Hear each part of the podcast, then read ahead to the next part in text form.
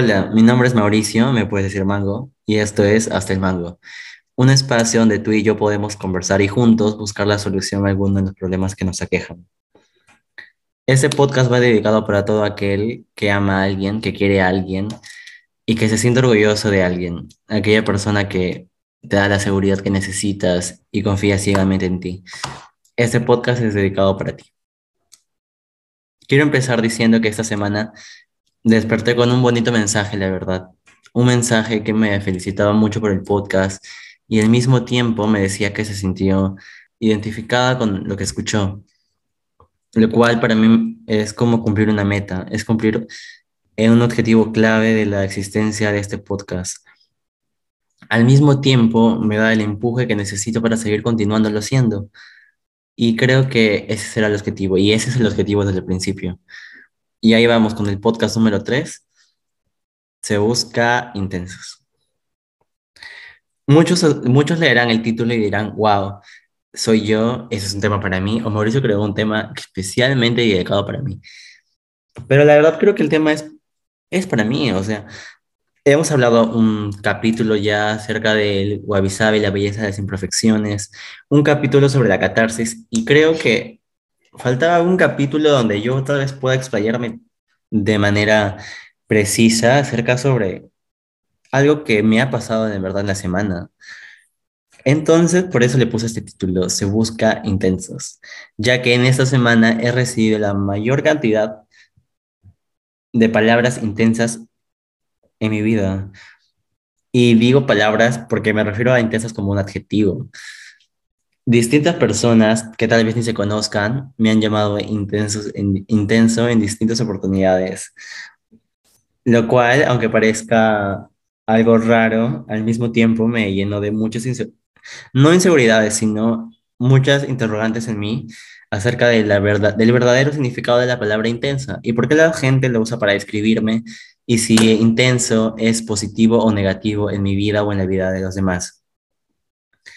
Entonces, una vez tomadas esas interrogantes, me puse a investigar un poco acerca de, de dónde proviene intenso y les diría tal cual el significado del, del diccionario, pero creo que no encaja mucho a lo que es este podcast. Creo que es más la interpretación que le demos y la connotación que le queramos dar. Entonces, para mí, intenso a partir de este momento cambia su significado completamente y lo convierto de manera positiva en una persona apasionada por lo que hace. Para mí y en adelante la palabra intenso va a significar apasionado y una persona que entrega todo por hacer lo que quiere y por lo que busca sobre todo. A partir de ahora, intenso para mí, y espero que para ustedes también signifique lo mismo, y lo conviertan de manera positiva después de tontos comentarios. Empiezo. Investigue sobre la palabra intenso y cómo esto podría afectar en relaciones, amicales, profesionales o sentimentales. Me topé con una autora que se llama Paulina Marín. Ella habla un poco sobre cómo la intensidad le jugó una mala pasada. Ella cuenta que la palabra intensa se volvió parte de su vida, ya que diversas amistades o personas con las que se rodeaba la catalogaban como intensa, pero ella no entendía por qué la catalogaban así. De hecho, ella solo era una persona que le gustaba, que todo lo que hiciera le saldría bien ella ponía todo de sí en que se cumpla de la manera correcta, tal vez daba un poco más, le ponía más energía o más pensamiento, o simplemente se esforzaba más. Eso para la gente era catalogado como intensa. Ella recuerda perfectamente que se le acercó un grupo de chicos y diciéndole que si, si, si sigue siendo intensa, no conseguiría alguien que la quiera. Ese tipo de comentarios sobre todo empezaron a fusionar o a hacer correr la mente de Paulina, diciéndole o pensando ciertamente en si ser intensa estaba bien o estaba mal, pero ella lo estaba pasando mal. Por lo tanto, decidió ocultar esa parte de su vida o esa parte de sus sentimientos para poder encajar con el resto, lo cual a simple vista o a simple escucha es perjudicial para uno mismo, ocultar sus sentimientos, o ocultar verdaderamente cómo eres, solo para encajar al resto, o para ser aceptado, o para tener más amigos, o para tener algo en específico, creo que es lo peor que puedes hacer en la vida. Si alguien no te quiere tal cual eres, de verdad no te va a querer nunca. Eso es lo que hizo Paulina, y Paulina intentó ocultar sus sentimientos tanto que ella misma se estaba haciendo un daño, incluso más daño que el- lo que sentía cuando la gente lo llamaba, la llamaba intensa.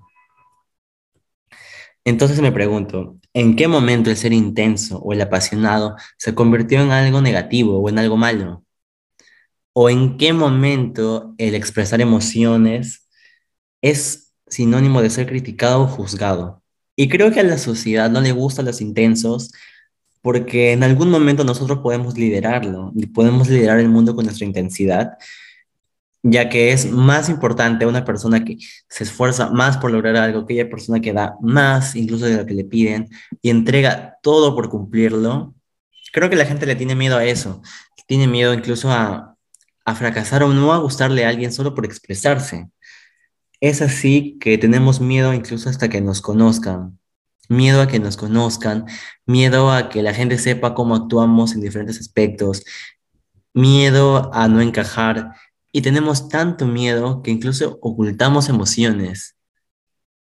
Y esto conlleva a cifras alarmantes. Estuve investigando y aproximadamente cada 40 segundos una persona se suicida. Y uno se pregunta por qué.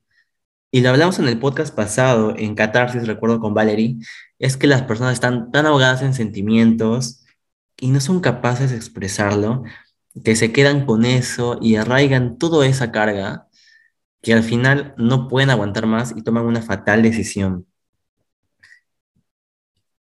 Por eso yo digo que ahora estoy en búsqueda de personas intensas, en búsqueda de personas que no tengan miedo de expresarse, en búsqueda de personas que sepan lo que quieren y sepan que hacer auténticos es la única forma de triunfar.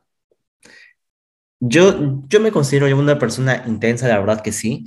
Siempre que he querido algo, no he parado hasta conseguirlo y lo, creo que lo sigo demostrando. Entonces, así como yo me considero una persona intensa a partir de ahora, sé que hay sé que hay varias personas intensas a mi alrededor y personas que me siento completamente orgulloso de conocerlas. Entonces hice como una recapitulación o un análisis de las personas que me rodean, que siento que son intensas y exitosas. Entonces voy a empezar.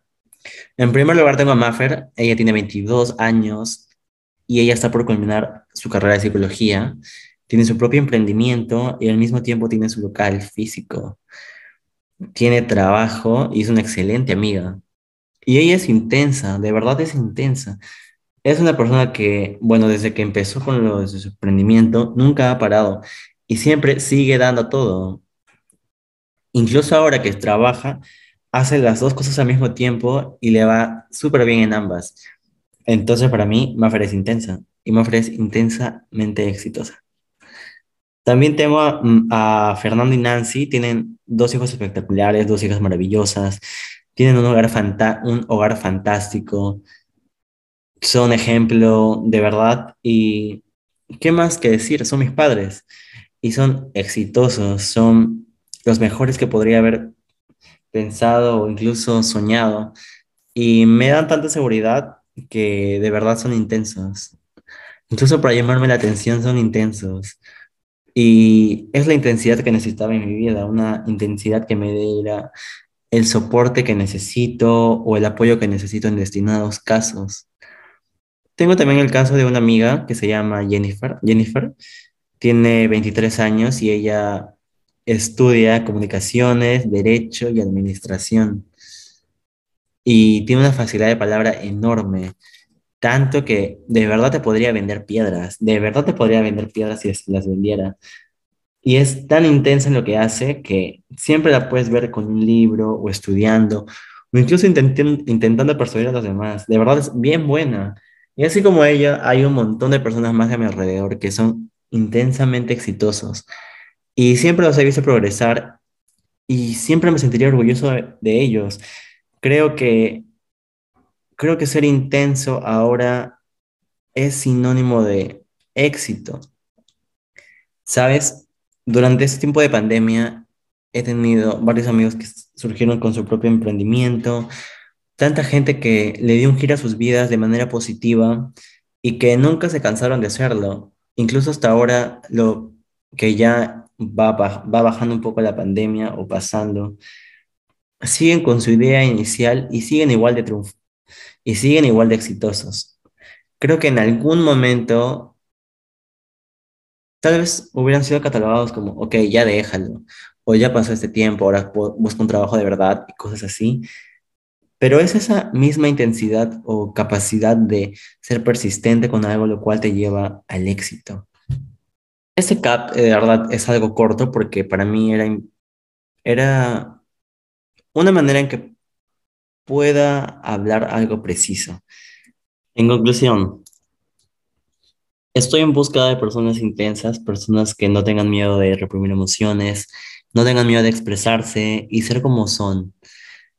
En búsqueda de personas que se expresen y crean en la mejor versión de ellos mismos, en personas que no tengan miedo al fracaso y personas que tengan sed de victoria.